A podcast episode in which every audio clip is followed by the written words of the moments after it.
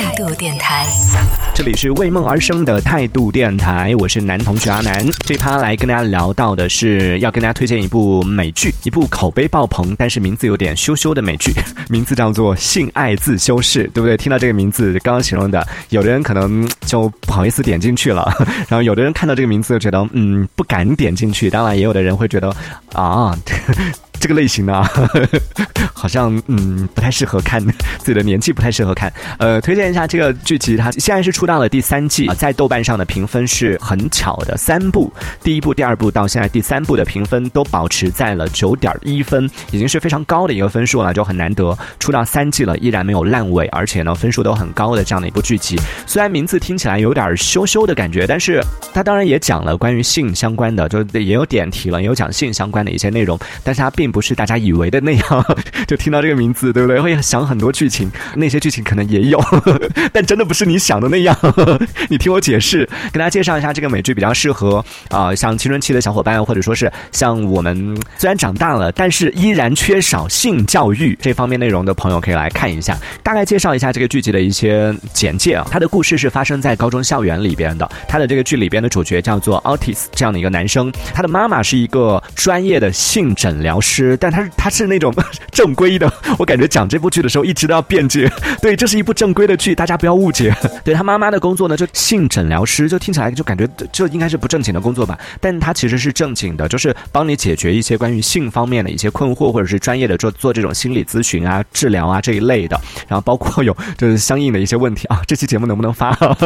呃，这是男主角的妈妈的身份，所以他因为在那样的环境下长大嘛，所以对性啊或者对心理啊这方面可能会。相对来说比较早熟一点，而他的朋友呢是叫做梅夫这样的一个女孩。一开始他们不是朋友，但是因为一件事情，就是他们俩在学校办了一个诊所，但是这个不是正规诊所，听起来很不很不正经的一个剧。他们在学校的一个废弃的厕所里边成立了一个叫做性爱诊所的这样的一个小的一个组织。这个听起来感觉是不是有点？大家不要想多，真的，你们听我解释。然后性爱诊所呢，主要是帮助那些就是高中生们去提供一些他们。需要的关于性方面的困惑，帮他们去解答一些问题啊，然后做一些咨询啊，做一些这种辅导啊，对不对？很正的，然后来赚取一些外快。因为你知道，就其实不只是国内啊，其实国外也是这样的，就是世界各地都是这样的。在学校里边，可能老师他会告诉你的一些关于性方面的一些这种知识。我们虽然有生理卫生课，但是问问在听节目的朋友，有多少人生理卫生课最后是变成了体育课，或者变成了数学课、语文课的？一般都是到这种课的时候，大家都是直接就跳过，然后直接。就很含蓄的，甚至很晦涩的来讲一下就过了。我不知道现在现在的学校里边对性教育这一块是怎么样来做的。那继续说回这个剧里边，这个剧里面其实他们做的这个所谓的叫做性爱诊所的这样的个组织呢，其实就是帮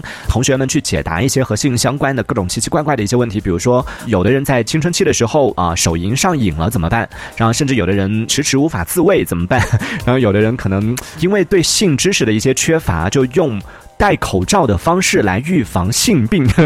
就这样的一些听起来就可能成年人就当你知道怎么回事之后会觉得很荒唐，但在那个时期，你看我们曾经也有各种各样的误解嘛，就以为说牵牵手就会怀孕啊，或者接吻就会怀孕啊，这些东西都是我们曾经有过的一些对性的一些误解的。就这些问题看起来会有一些无厘头，但是它涉及到的议题其实都是我们比较熟悉的，比较不会陌生的，因为很多人在青春期的时候可能都会经历过像好奇、像恐惧，对于性的这些各种各样的一些困惑。而在这个美剧里边呢，他就把这样的一些内容进行了一个呈现，但是，但是就像我刚刚在节目当中一直解释的，一直跟大家讲的，就是他并没有以很黄很暴力的方式来呈现，当然他也不会以就是很说教的方式跟你讲什么是这个，什么是那个要怎么做，他并没有说教式的告诉你什么是性，而是通过这群就高中生在青春期的这一群高中生对于性的困惑，然后对于性的各种好奇，然后啊，甚至嗯各种尝试，让我们就是对一直不敢公开讨论的性的这样的一个议题有了更直观的一个了解。其实除了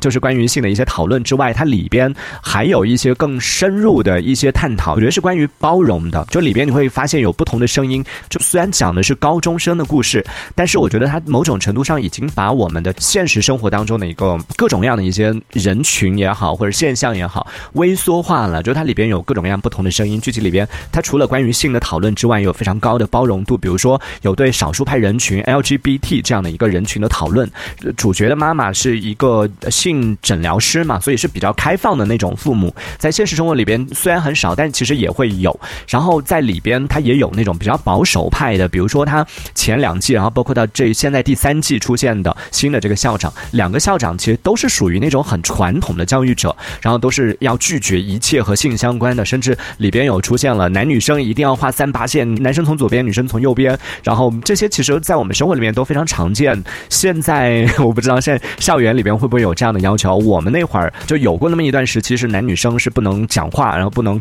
有这种肢体接触，哪怕是一起玩啊什么的，就会觉得大家真的有一点谈性色变的这种感觉啊。然后它里边也有进行了讨论。其实通过这部剧集，你会发现说，就关于性这件事情，对于性的这种嗯忐忑也好，或者说是这种争议也好，它不只是在国内存在。我们印象当中的，好像感觉国外老外应该很开放吧。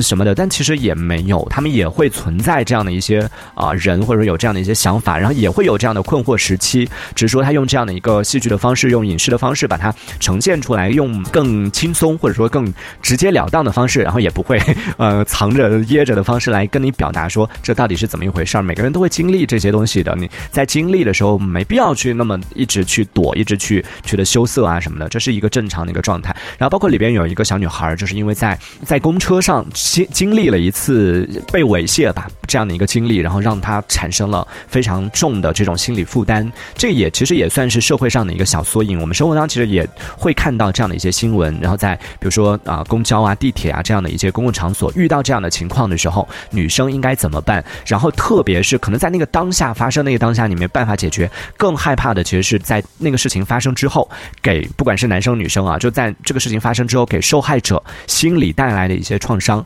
以及在这之后应该怎么去面对，怎么去嗯，在心理上怎么去疏导这件事情，其实这也是一个大家不太愿意提起，受害者很难去向别人去开口求助的这样的一个一个现象。然后在这个剧集里边，他也是通过这样的一个女孩的经历，就那个女孩也去找到了男主的妈妈，然后去找他进行求助。他的妈妈呢，也是跟他进行了一系列的这种心理的疏导，给了给了他一些建议。其实这些建议你去听听，你会发现，嗯。可能对于受害者们来说都是挺有用的，或者说挺需要知道的一些知识的。但是最关键的就是，虽然说这个叫做“性爱自修室”的这样的一个美剧，它是以性为切入点，以高中生的视角来讨论了很多我们现实生活当中存在的一些备受争议的一些议题，但是呢，它不会。特别严肃，也不会特别的沉重，就是以一种这种高中生嘛，你知道，